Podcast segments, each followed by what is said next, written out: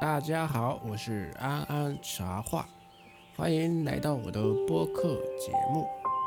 今天是二零二一年的正月初一，在这里给大家拜年了，祝大家新年快乐，万事如意。今天为大家朗诵的是《菜根谭·工业沉浮》中的“圆融谦虚，丰功伟业”。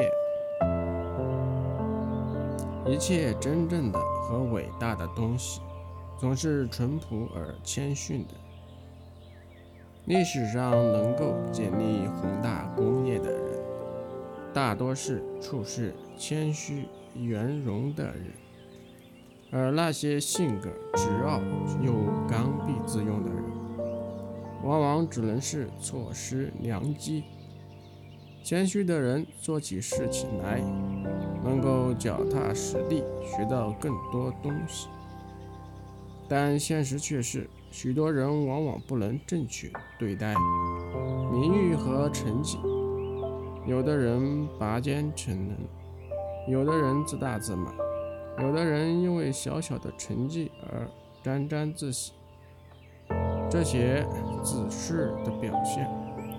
最终必会影响个人的成长和发展，甚至使自己脱离集体，失去朋友，成为一个狂妄自大的人。提到刘邦和项羽，人们都不会忘记他们在历史的烽火台上演绎的那一场惊心而曲折的楚汉之争。人们喜欢用鬼雄、人杰来评价项羽，却用无赖冠以刘邦。可为什么无赖能够打败人杰了，一统天下了？这或许与两人的性格相关。汉高祖刘邦其实是个谦逊、圆融的人，因此他建立了汉朝。公元前二零二年。刘邦灭掉项羽，统一中国，当了西汉的第一个皇帝。他继位之后，百废待兴，于是他立即着手安抚百姓，分封有功之臣。为了表示自己的诚意，刘邦亲自在洛阳南宫大摆宴席，款待所有文武功臣。席上，刘邦说：“诸位爱卿，请毫无保留地把你们的真实想法告诉我。为什么我最终得天下，而项羽失天下？”王陵首先说：“陛下虽然平时待人傲慢，动不动就发脾气，但是你的优点是赏罚分明。”根据个人才能的大小，量才任用，肯分封赏赐有功之臣，所以将士都投靠你。项羽这个人表面很仁慈，待人也很恭敬，但刚愎自用，猜疑功臣，战胜了往往讲功劳据为己有。虽然占有大量土地，却不能收买人心。这就是他失天下的原因。另外，陛下派人攻城略地，将胜利果实分赏给各位将士，和大家共同分享。八王项羽则不同，他加害有功之臣，猜疑贤能之士，这也是他失去天下的重要原因。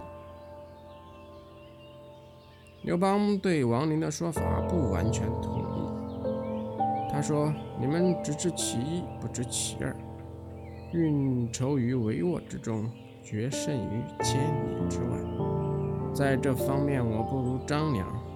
管理好国家，稳定后方，充实军饷，这种才能，我不如萧何。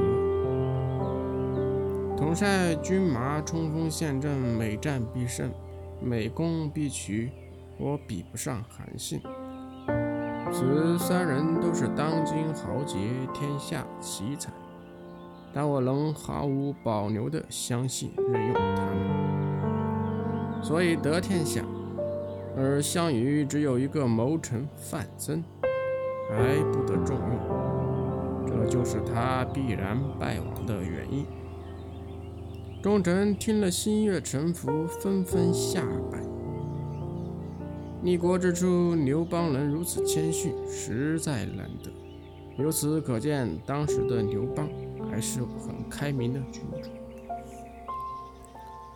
能建立功业的人，大都性格比较圆融谦虚，而且能够在用人方面有自己的独特见解。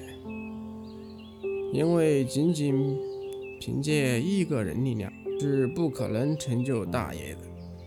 不仅仅是汉高祖刘邦，善于纳谏的齐威王，以人为镜的唐太宗，都是如此。